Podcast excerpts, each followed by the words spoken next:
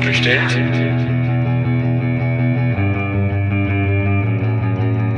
Ist so bestellt?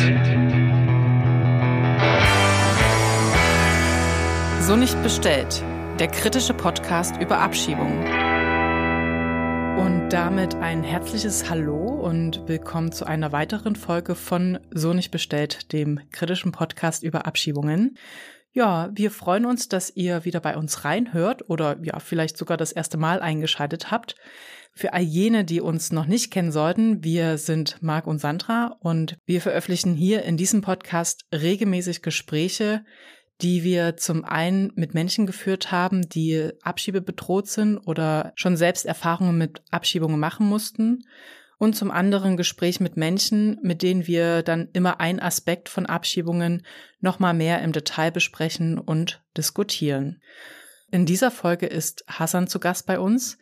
Hassan floh noch in sehr jungen Jahren mit seiner Familie aus Syrien und kämpfte sich dann alleine weiter über verschiedene Länder nach Europa. Und hierbei musste er gleich mehrfach Pushbacks erleben. Also Pushbacks meint in diesem Sinne illegale Rückführungen. Und ja, also mittlerweile lebt er in Deutschland. Wir konnten das Gespräch in Deutschland auch aufnehmen. Aber ihr werdet beim Hören ganz schnell merken, dass äh, die Erlebnisse, die er auf dem Weg hierher erlebt hat, sehr tiefe Spuren in ihm hinterlassen haben. Und genau aus diesem Grund ist uns die Triggerwarnung heute besonders wichtig. Denn wenn wir über Pushbacks sprechen, dann kommen wir nicht herum, auf verschiedenste Formen von Gewalt und deren Folgen zu sprechen zu kommen. Also das heißt, wir thematisieren in dem Gespräch körperliche Gewalt, genauso psychische Gewalt. Wir sprechen aber auch über sexualisierte Gewalt und Gewalt gegen Kinder und Jugendliche. Also wir raten demnach nur zum Weiterhören der Folge, wenn es euch gerade gut geht und ihr das auch aushalten könnt. Das Gespräch mit Hassan haben wir schon Anfang Juni aufgezeichnet. Das originale Gespräch selbst ist auf Englisch, doch um mehr Menschen die Möglichkeit zu geben, es auch hören zu können, gibt es quasi auch in dieser Folge eine deutsche Übersetzung davon. Wir haben versucht, bei der Übersetzung darauf zu achten, dass die Worte möglichst nah an den Worten sind, die Hassan gewählt hat. So, und das soll es zunächst auch gewesen sein. Wir gehen jetzt gleich über in das Gespräch. Wir wünschen euch, wie immer, viele neue und interessante Erkenntnisse und damit geht's los.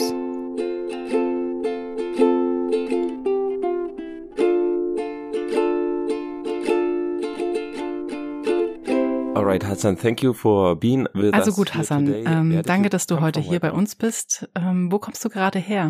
I came from Eisenbahnstraße. Ich komme von der Eisenbahnstraße. Ist das the place where you live? Ist das der Ort, an dem du im Moment wohnst? Ja, And you came here to Konnewitz, Und du bist hierher nach Konnewitz gekommen, wo wir das Interview machen in Leipzig. Yep. Could you describe mhm. Kannst du uns ein bisschen beschreiben, wann und durch welche Länder du hierher geflohen bist?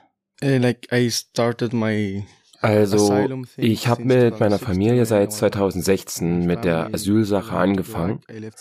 Ich bin von Syrien in den Irak gegangen und als ich mit meiner Familie, meinem Bruder, meiner Schwester und meiner Mutter dort war, gab es einen Pushback.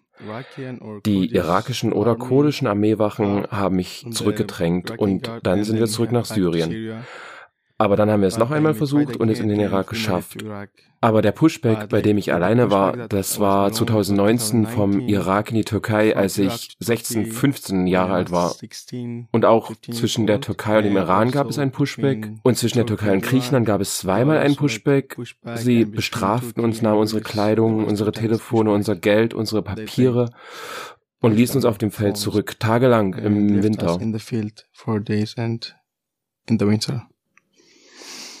So, just to get, uh, okay, also nur um das jetzt besser zu verstehen, du bist Syrer, richtig? Ich bin Kurd aus Syrien. And the first you okay, und der erste Weg, den du versucht hast, um aus Syrien herauszukommen, war der Weg über den Irak. Ja, ich bin in den Irak gegangen und habe dort drei Jahre lang gelebt und dann habe ich angefangen, irgendwie weiterzugehen. Ich musste alleine gehen, weil meine Familie kein Geld mehr hatte und ich in Gefahr war, zur Armee zu gehen, Menschen zu töten oder getötet zu werden. Und es ist auch nicht so einfach, über die europäischen Grenzen zu fliehen. Aber es ist eine Art, für etwas zu sterben, zu leben. Es ist besser, als getötet zu werden. And the way you describe it, you und so wie du es beschreibst, war deine Flucht in diese Richtung, also in die Richtung in den Iran und in die Türkei. Yeah, because because it's like uh, ja, denn es war wie immer. Du, das erste Mal habe ich versucht, vom Irak direkt in die Türkei zu gehen. Ich hatte einen Pushback. Wir waren zwölf Stunden lang auf einem Feld im Wasser, im Fluss unsere Beine im Fluss im Winter und die Polizei war hinter uns, die Polizei war vor uns. Sie wollten, dass wir dort in der Kälte bleiben. Sie wollten nur, dass wir zu ihnen gehen und uns übergeben. Es waren Kinder bei uns, alte Leute und dann sagten wir, wir können nicht mehr weiter. Wir gingen zurück zur Polizeistation und sie fing wieder an, uns zu bestrafen, unsere Kleidung zu nehmen. Sie brachten uns zu einem kleinen Fluss und fingen an, uns in den Fluss zu stoßen. Sogar mit Kindern, mit Kindern, die etwa vier Monate alt waren, ein Monat alt. Die türkische Polizei, die Armee, der Grenzschutz, ich weiß es nicht. Die meisten von ihnen haben nicht irgendwelche Abzeichen oder Flaggen oder irgendwas an ihrer Kleidung, weißt du? Deshalb kann man nicht erkennen, wer sie sind. Und die meisten von ihnen werden von europäischen Ländern unterstützt. Wie alt warst du zu dieser Zeit? Ich war 15, zwischen 15 und 16. Und das war dann schon, als du allein unterwegs warst? Ja, als ich allein war, Anfang 2019. Okay. Und der ausschlaggebende Punkt für dich und deine Familie, dass du quasi alleine gehen würdest, war der Grund, dass du eben zum Militärdienst hättest gehen müssen. Ja, like the, the point is like ja, der Punkt ist, weil ich Kurde bin, werde ich von allen Seiten gewollt. Von der kurdischen Seite, von der Seite des Assad-Regimes, von der Seite der Revolution. Und wenn man sich für die eine oder andere Seite entscheidet, ist man ein Verräter, ein Terrorist. Und in Syrien bin ich sowieso ein Terrorist, nur weil ich Kurde bin. Und es ist eine Art, ich will nicht zur Armee gehen, um zu töten oder zu sterben. Ich meine, wie ich schon sagte, nach Europa zu kommen ist auch nicht so einfach. Aber die Meinung meiner Familie und meine Meinung war, es einfach zu versuchen. Were there ähm, gab es denn andere männliche Jugendliche in deinem Umfeld, die in der gleichen Situation waren wie du? Ja, viele, viele, viele. Es ist immer so. 14, 13-jährige Menschen zu sehen, die versuchen, ein besseres Leben zu führen durch diese Grenze und die Polizei und die Armee, weißt du? Sie sind stärker als du, sie können dich auf den Feldern töten und niemand wird je von dir hören. Denn sie nehmen einfach deine Papiere, verbrennen sie und du bist nichts mehr für sie. So funktioniert das. This is how it works. So that means, ähm, das heißt also, also du hast jetzt schon erwähnt, ähm, deine Familie wusste bereits, dass es Pushbacks auf dem Weg nach Europa geben kann. Aber wusstest du denn damals schon genau, was ein Pushback ist oder wusstest du mehr über Pushbacks? Like, well, that time it was really famous. Ja, damals war es wirklich bekannt, dass Menschen über das Meer kamen und auf dem Meer starben. Und Europa hat nichts getan. Und das lag daran, dass die Leute damals sagten, dass es einfacher ist, über die Grenze zu gehen. Also sagte ich, okay, versuchen wir es, aber wir wissen, dass es Rückschläge gibt und all das. Aber was ich in meinen Augen sah, war anders. Die Polizei war nicht menschlich zu den Leuten, auch nicht zu Kindern und alten Leuten. Ähm, I just want to try to Aber ähm, also ich möchte jetzt nur versuchen zu verstehen, welches Bild du zur damaligen Zeit von Pushbacks hattest. Also wie hättest du damals ein Pushback beschrieben und und hättest du damals je gedacht, dass es das ist, was du dann später erlebt hast? Yeah, no, it, it wasn't like this in my head. I think ja, nein, in meinem Kopf war es nicht so. In meinem Kopf und im Kopf meiner Familie war, dass es ein langer Weg ist und man stark sein muss und ja, die Polizei wird versuchen, dich zu kriegen, aber sie wird dich nicht bestrafen oder dir deine Kleidung wegnehmen oder dich auf dem Feld zurücklassen.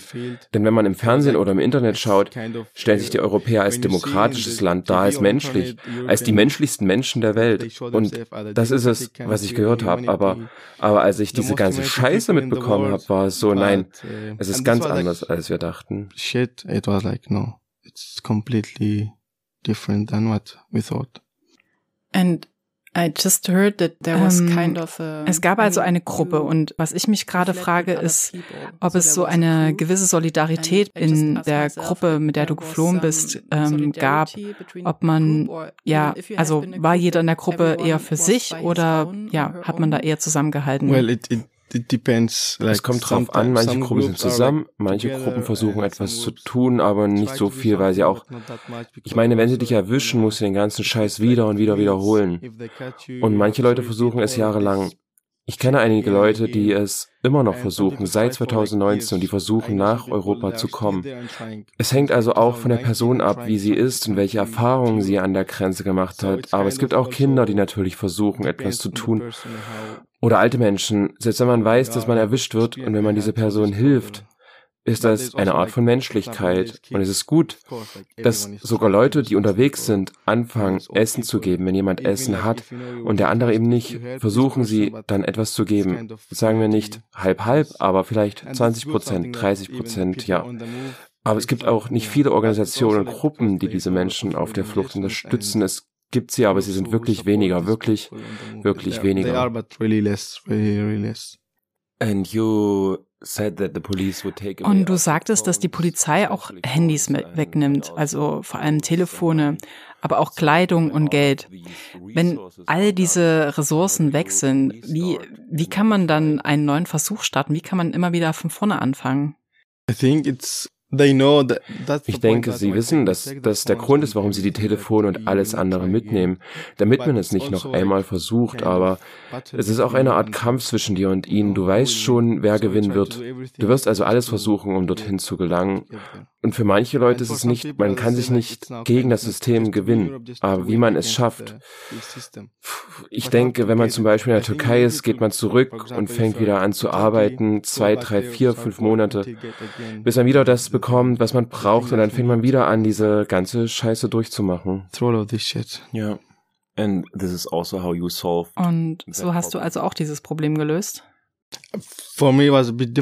Bei mir war es ein bisschen anders, weil ich ein Kind war, kein Kind, 15 Jahre alt. Ich hatte etwas Hilfe von meiner Familie. Sie haben alles verkauft, was sie hatten. Telefone, Möbel, alles, was sie verkaufen konnten. Und beim zweiten Mal hatte ich Glück. Ich konnte es nach Griechenland schaffen und dann habe ich in Griechenland aufgehört, weil ich nicht mehr weitermachen konnte, weil ich kein Geld mehr hatte. Und beim ersten Pushback, als ich von der Türkei nach Griechenland kam, haben sie Waffen auf uns gerichtet. Also sie wollten auch uns in den Rücken schießen. Sie sagten, wenn ihr nicht stoppt, werden wir euch erschießen. I have a similar question. Also ich hatte eine ähnliche Frage wie Marc gerade, aber da geht es nicht um ähm, so Gegenstände, die sie vielleicht wegnehmen können, sondern es geht um eher so um die Energie, um die persönlichen Energieressourcen, die sie ja auch nehmen. Ich meine, jeder Pushback, also ich kann es mir nur vorstellen, aber für mich scheint jeder Pushback etwas zu sein, das einem selbst eine Menge Energie abverlangt. Also woher hattest du die Kraft, es wieder und wieder und wieder zu versuchen? Ja, die Sache ist die, wenn du zurückgehst, weißt du, dass du getötet wirst in deinem Land. Du hast also keine andere Möglichkeit. Und manchmal geht man und weiß, dass man es nicht tun wird, aber man muss es einfach tun. Verstehst du? Es ist nicht so, dass man als Weißer nach Spanien reist und wenn es dann nicht klappt und man dann einfach das nächste Jahr fliegt. Es ist so, wenn du gehen willst, musst du es so machen. Du wirst bestraft, vielleicht sogar getötet, aber es gibt keine andere Möglichkeit. Möglichkeit, es zu tun. Also es ist irgendwie in Ordnung. Have you ever count? Hast du jemals gezählt, wie oft du zurückgedrängt wurdest? Wie oft du gepushbackt wurdest? Like all of them, like five. Maybe. So ungefähr fünf. Ich wurde auch zwischen Irak und Iran geschnappt, aber die Polizei hat alles mitgenommen. Aber dann haben sie uns gesagt, ihr könnt weiterfahren. Denn der Schmuggler, der bei uns war, hat ihnen Geld gegeben. Ich weiß nicht, wie er mit ihnen umgegangen ist, aber sie haben uns wieder alles abgenommen, uns bestraft und dann los, weiter. And just can you, uh, kann, kannst du vielleicht noch mal kurz zusammenfassen, an welchen Grenzen ihr zurückgedrängt wurdet? Eh, Irgendwie an jeder Grenze, Irak und Iran, Türkei und Iran, Türkei und Griechenland und Syrien und Irak. Denn man muss immer wieder versuchen, die Polizei und die Armee zu überwinden. Did they make any difference? Und gab es für dich einen Unterschied in der Behandlung von Minderjährigen und Erwachsenen? Ich habe es nicht gespürt, aber vielleicht bei anderen. Aber ich glaube nicht, dass es so ist. Sie prüfen nicht dein Alter oder deine Papiere oder so etwas. Sie nehmen es einfach und verbrennen es oder werfen es weg. Und wenn also etwas passiert ist, werden sie sagen, wir wussten nicht, wie alt er ist. Sie haben ihre Tricks, wie sie das ausnutzen können. Did you ever ask for asylum? Und hast du in so einer Pushback-Situation jemals um Asyl gebeten, also beispielsweise in Griechenland? In Griechenland musste ich das, weil ich, wie gesagt, kein Geld mehr hatte, um weiterzumachen. Damals war ich 16 Jahre alt und einige Organisationen sagten mir, dass sie dich gut behandeln werden, wenn du hier um Asyl bittest und so weiter. Also musste ich irgendwie um ein Asyl in Griechenland bitten, aber nicht wegen der Pushbacks. Aber die Polizei hat mich wieder erwischt, weil ich bei einem Freund geschlafen habe und dann kam die Polizei dorthin und jemand sagte ihnen, dass dort eine Person ist und dann brachten sie mich von dort ins Krankenhaus, soweit ich mich erinnere. Äh, aber das war dann schon auf griechischem Gebiet, richtig? In Athen, ja, in Griechenland, ja, denn es gibt eine Sache, wenn du in Griechenland zurückgeschoben wirst, musst du in Saloniki sein. Wenn sie dich in Saloniki erwischen, schicken sie dich nicht zurück. Aber selbst wenn du nur ein Kilometer vor Saloniki bist, wirst du zur türkischen Grenze gepushbackt, zum Fluss. Wie immer. Und dann lassen sie dich dort zurück an der Grenze, ohne Telefon, ohne Kleidung, mit nichts. Und dann musst du vier, fünf, sieben Tage lang alleine laufen, im Wald, bis du ein Dorf erreichst oder jemand anderes dir hilft. Someone that could help you.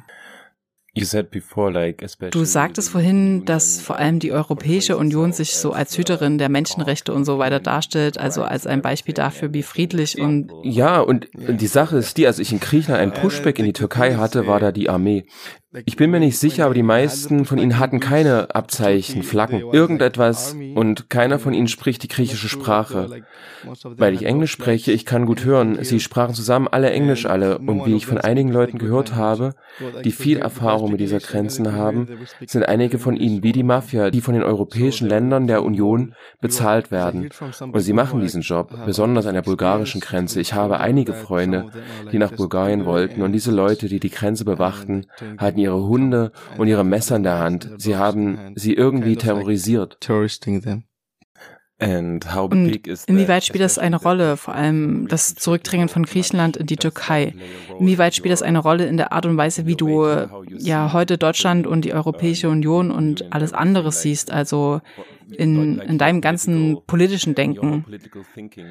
Es ist einfach ein falsches Bild, das sie allen anderen gezeigt haben, ein falsches Bild, das sie den anderen zeigen, wie immer, seit Jahren. Sie gaukeln der Außenwelt immer ein Bild vor und wenn man hineinkommt, dann sieht man Rassisten, Terrorismus. Du hast einen Krieg in dir selbst, in Europas, besonders wenn du ein Flüchtling bist. Und sie geben dir das Gefühl, dass du weniger wert bist, selbst wenn du hier bist nach Jahren. Auch wenn du hier geboren bist, bist du weniger, wie immer. Du hast einen deutschen Pass, du bist immer wie ein Deutscher zweiter Klasse, immer einen Schritt zurück, Deutscher zu sein. Es ist es ist was anderes jetzt, ein anderes Thema als Pushback, aber ich musste das sagen. Ja. Aber so jetzt abseits vom Pushbacks, wie genau hast du denn erfahren, dass du weniger wert bist, weniger schlechter behandelt wirst als beispielsweise deutsche BürgerInnen? Ja, sie sagen, dass sie gegen das Regime in Syrien sind, aber wenn Menschen aus diesem Land ein sicheres Leben haben wollen, werden sie an der Grenze umgebracht. Was hat es also für einen Sinn, gegen dieses Regime zu sein? Ihr seid also mit diesem Regime, ihr unterstützt es, ihr schickt die Menschen zurück, damit sie in diesem Land getötet werden. Sie unterstützen diesen Diktator. Es geht nicht nur darum, in den Nachrichten zu sagen, dass wir gegen dieses Regime sind. Wenn man die Menschen zurückschickt, zum Beispiel nach Afghanistan, dann heißt es immer, wir bekämpfen die Terroristen, aber sie schicken die Menschen zurück zu den Taliban, damit sie dort getötet werden.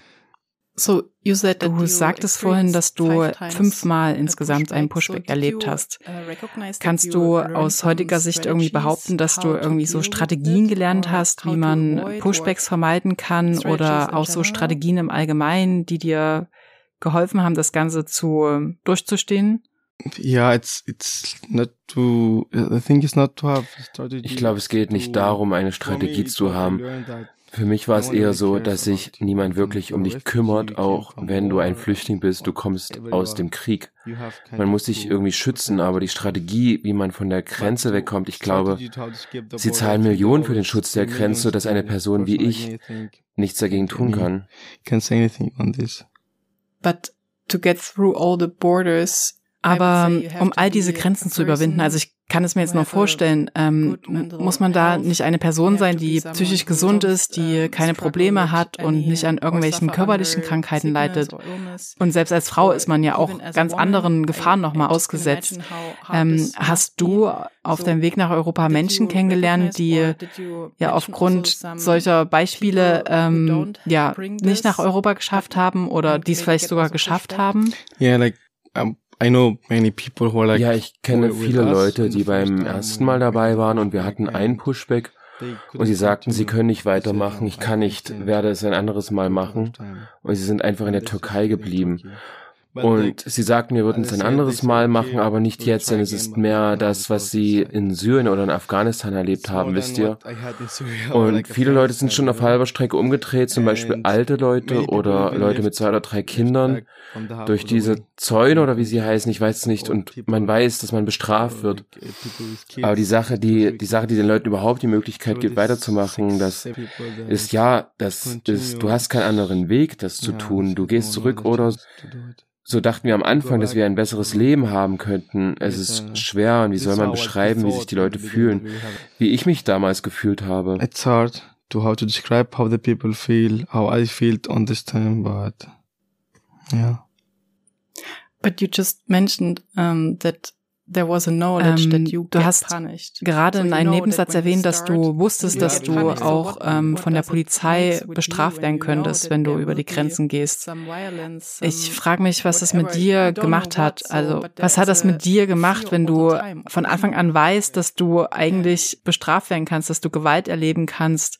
Ähm, was macht das mit dir, wenn du weißt, dass, ja, dass es Gewalt geben kann?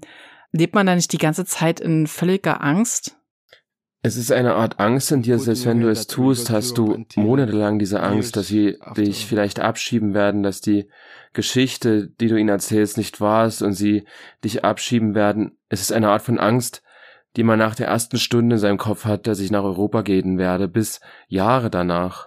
Und glaubst du heute, dass du diese Angst überwunden hast? Nein, ich konnte noch vor zwei, drei Monaten abgeschoben werden. Also hat diese Angst auch nicht geendet, als, als du eigentlich in vermeintlicher Sicherheit in Deutschland warst? Nein, also diese Angst hat man von Anfang an, wenn man weiß, dass ich nach Europa gehe, weiß mich, dass ich ein anderes Leben habe, ein anderes Denken, alles anders.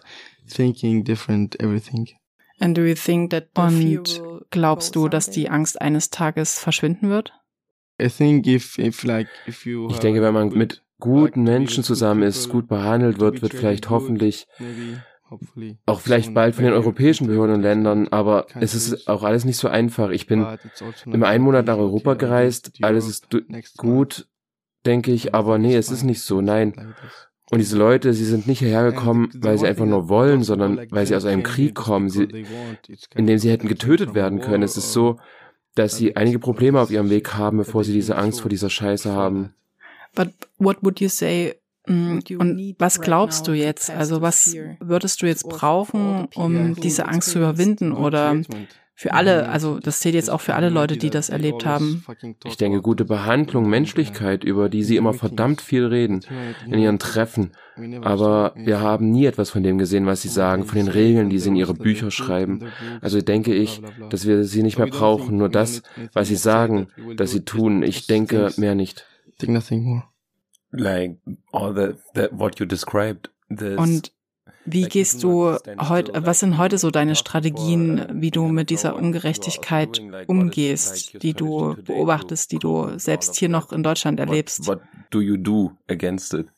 Yeah, I think to, to, to fight it. Ja, ich denke, ich kämpfe dagegen an und ich zeige das auch, um den Leuten zu zeigen, den Weißen hier, dass es vielleicht ein, zwei Prozent gute Leute gibt von den Leuten, die diese Scheiße tun. Und vielleicht werden aus diesen zwei Prozent mehr, nur um den Leuten zu zeigen, dass sie die Geflüchteten, die die Sicherheit, die Gesundheit, die psychische Gesundheit brauchen, mit diesem Scheiß behandeln. Das ist die einzige Lösung, die man machen kann. Auch Politikerinnen, aber ich hasse Politikerinnen, aber nur, um es den anderen zu zeigen. And what exactly do you do? Und was genau machst du jetzt? Welche Aktionsform hast du gewählt? Ich mache zum Beispiel einen Film über die Lager in Deutschland und wie sie die Menschen in den Lagern behandeln, wie es dort aussieht wie in einem Gefängnis, wo man nur essen, schlafen und über den Krieg nachdenken kann, oder darüber, was in deinem Land vor sich geht und wie viele Menschen aus deiner Familie heute getötet werden. Und sie tun dies, weil sie es wollen. Denn wir haben gesehen, dass die Menschen, die aus der Ukraine kamen, nur zwei Monaten alles hatten, ein Zuhause, Studium, Arbeit, einfach alles. Und die Menschen, die aus anderen Ländern kommen, stecken sie einfach in diese Schalen wie Tiere und füttern sie einfach und geben ihnen jeden Monat diese verdammten 300 Euro. Sie können nicht einmal zum Arzt gehen, wenn sie wollen. Sie können nicht einmal psychologische Hilfe bekommen, wenn sie sie brauchen. Sie müssen zwei Jahre warten, bis sie verdammt verrückt sind und dann werden sie abgeschoben. Und wenn diese Leute anfangen, Drogen zu verkaufen, zeigen sie in den Nachrichten, was die Geflüchteten in unserem schönen weißen Land machen. Das ist die Propaganda, die sie gegen uns verwenden und das ist nicht gut. Wir müssen es den Weißen irgendwie zeigen. Aber ich denke, es liegt auch daran, dass wir in einem Land der Weißen sind. Sie müssen auch selber etwas dagegen tun. Denn ihr habt die Pässe, sie haben die Pässe. Wir können nicht wählen, wir können nichts tun. Und deshalb ist es wichtig, ihnen das zu zeigen. And that's why it's important to show them. I think one problem is that uh, even ich denke, ein Problem ist, dass selbst Pushbacks hier äh, nicht so sehr bekannt sind. Also ich würde sagen, nur so 20 Prozent der Allgemeinbevölkerung wissen, was ja überhaupt ein Pushback ist und könnten das definieren oder näher beschreiben. Also ich meine, jeder weiß in etwa, was an den Grenzen vor sich geht. Vielleicht wissen Sie nicht, was Pushbacks sind, was, was sie genau bedeuten. Hassan, was glaubst du? Also ich denke, es ist so, dass zum Beispiel die Rechten, die Leute, die die Pushbacks machen, Geld geben. Die Leute, die die Pushbacks machen wollen, die wissen es. Aber die Leute, die nicht wissen, was dort vor sich geht, die wissen es einfach nicht. Es gibt also viele, die es wissen, aber alle, die es wissen, sind zufrieden mit dem, was vor sich geht. Ich meine, es gibt halt den EU-Türkei-Deal oder auch irgendwelche Vereinbarungen mit der libyschen Küstenwache oder sowas und man kann da jetzt nicht einfach behaupten, dass man noch nie davon gehört hat. Also ich meine, das ist ja allgemein bekannt. Die Türkei sagt, wenn ihr mir nicht Millionen von Geld gebt, werde ich einfach die Grenze öffnen. In den Nachrichten sagt Erdogan das direkt so. I mean, ich meine, natürlich haben viele Leute von den Abkommen zwischen der Türkei und der EU gehört und so.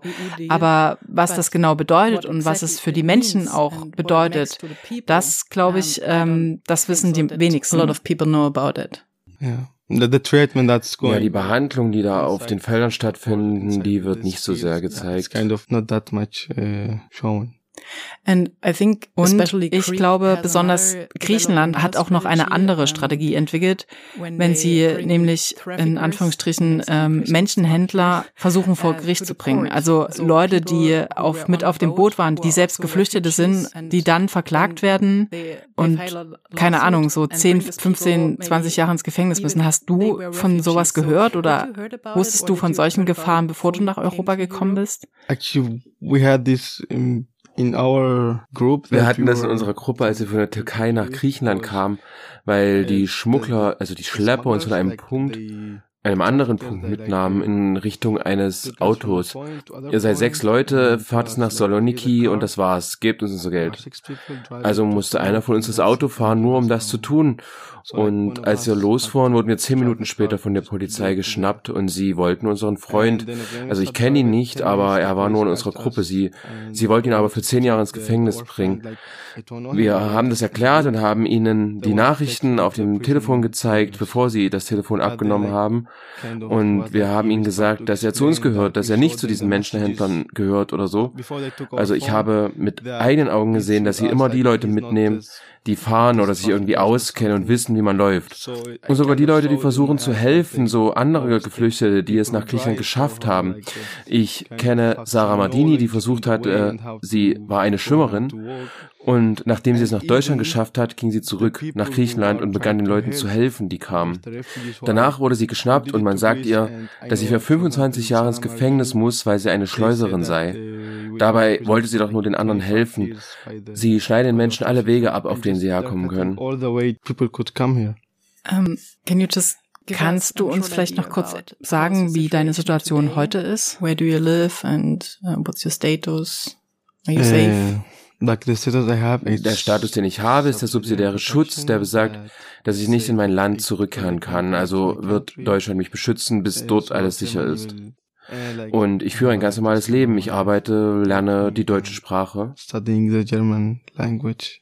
Doing Films und drehst Filme. Ich drehe Filme, um den Weißen zu zeigen, was euer Land macht. Und das brauchen wir auch. Ja. Ja, and I think ja, und ich denke, ja, ansonsten ist da jetzt nichts in meinem Leben.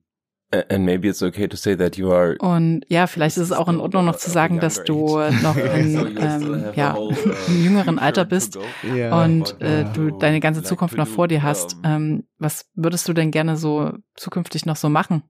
Uh, like the plan is to Der Plan ist, in Deutschland Journalismus zu studieren. In unserem wunderschönen Land. Und dann mehr zu zeigen, was hier los ist. Here. Yeah. And what is about your family? Und was ist jetzt mit deiner Familie? Also wie war da der Plan?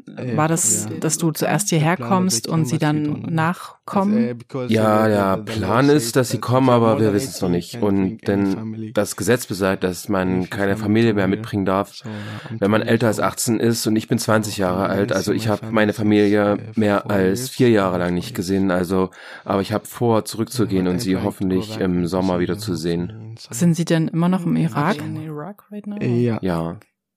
For a really comprehensive und was wäre deiner Meinung nach so der erste und wichtigste Schritt, um eine wirklich umfassende Änderung der Asylpolitik in der Europäischen Union ähm, oder auch globaler gedacht gegenüber geflüchteten Menschen zu erreichen? Step in order to achieve that.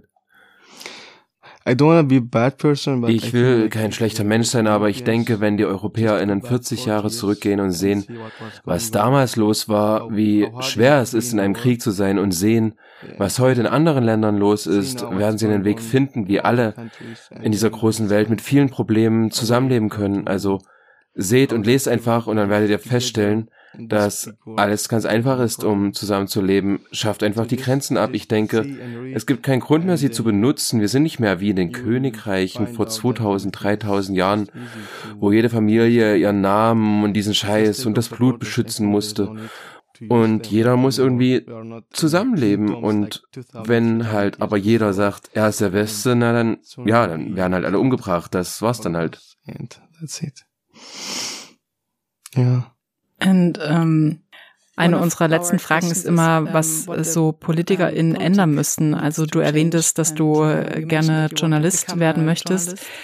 Wenn du jetzt so einen Artikel über Pushbacks und die Situation in Europa schreiben müsstest, was wären dann so am Ende deine Forderungen an die PolitikerInnen, an die, ja, an die Verantwortlichen? Yeah, I think the ja, ich denke, die Politikerinnen müssen bei den Menschen sein und nicht nur aus den Nachrichten erfahren, was los ist und dann ins Parlament gehen. Ich meine, es gibt einige Leute, ich kenne sie, die sind bei den Menschen und reden mit ihnen und sie fragen, was sie brauchen und dann aber die meisten von ihnen, 80 Prozent von ihnen, bereiten nur etwas vor, das sie im Parlament sagen und das war's dann.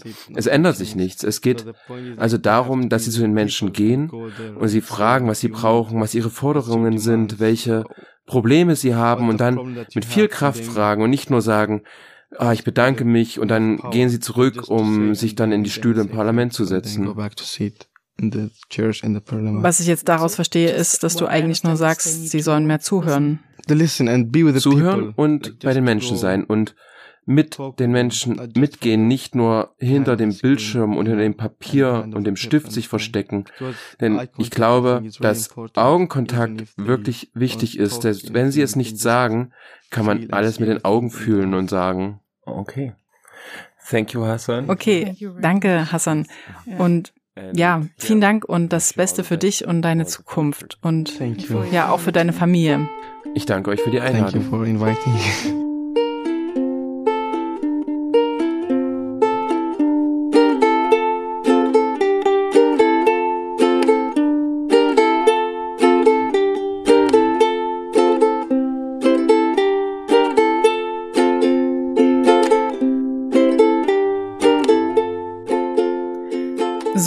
damit endet eine weitere Podcast-Folge von So nicht bestellt.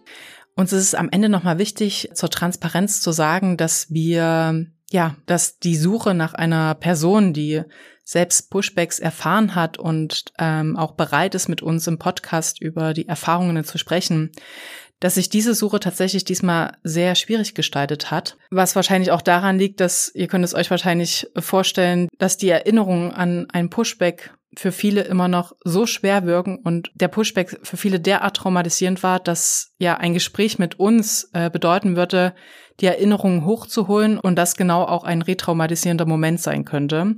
Und genau vor diesem Hintergrund schätzen wir es noch einmal viel mehr, äh, dass Hassan den Mut gefasst hat, mit uns noch einmal in diese Erinnerungen hineinzugehen und diese schmerzhaften Erlebnisse und Demütigungen mit uns und euch zu teilen. Und es ist uns wichtig zu sagen, dass wir das keinesfalls als verständlich erachten und ja, also wir spüren einfach wirklich besonderen Dank gegenüber Hassan. Ja, genau. Und Hassan erwähnt in dem Gespräch eine Person, nämlich Sarah Madini, die 2015 mit ihrer Familie aus Syrien fliehen musste und sich wie viele andere auch auf den gefährlichen Weg nach Europa gemacht hat. Und auch sie saß mit ihrer Familie in ein Schlauchboot auf dem Weg von der Türkei nach Griechenland. Und als der Motor genau dieses Schlauchboots versagt, springt Sarah und ihre Schwester Yusra ins Wasser und ziehen tatsächlich das Boot ans Ufer, so durch das alle Geflüchtete auf diesem Schlauchboot gerettet werden konnten. Und daher kennt ihr sie vielleicht auch, weil die Geschichte machte damals auf der ganzen Welt Schlagzeilen. Und genau, Sarah und ihre Familie kommen dann nach Deutschland. Und sie selbst kehrt dann einige Jahre später als ehrenamtliche Helferin zurück nach Griechenland und wird dort tatsächlich unter dem Vorwurf von Menschenhandel verhaftet und ihr drohen damit 25 Jahre Gefängnis. Sie ist äh, dann wieder freigekommen, hält sich mittlerweile wieder in Deutschland auf. Doch auch nach fünf Jahren ist dieser Gerichtsprozess noch nicht abgeschlossen. Und in der Arte-Mediathek gibt es derzeit eine wirklich sehr eindrückliche und tiefgehende Dokumentation über sie, die wir euch sehr ans Herz legen können. Ähm, wir verlinken euch das natürlich auch in den Shownotes. Und ja, genau diese Dokumentation zeigt eigentlich diese Absurdität äh, zwischen 2015 als Sarah als Heldin gefeiert wird und wenige Jahre später als Sarah als ehrenamtliche Helferin in Griechenland versucht, geflüchtete Menschen zu helfen und dann unter dem Vorwurf von Menschenhandel angeklagt wird. Und damit wollen wir diese Folge schließen. Natürlich nicht, ohne euch darauf hinzuweisen, dass ihr diese Folge und natürlich auch alle anderen Folgen mit euren Freunden, mit eurer Familie, mit allen Menschen in eurem Umfeld teilen sollt und uns natürlich auch gerne auf Twitter und Instagram folgen könnt. Ja, und uns bleibt am Ende nur noch zu sagen, Paragraph 1 Asylgesetz, bleibe Recht für alle. Macht's gut. Nicht so bestellt.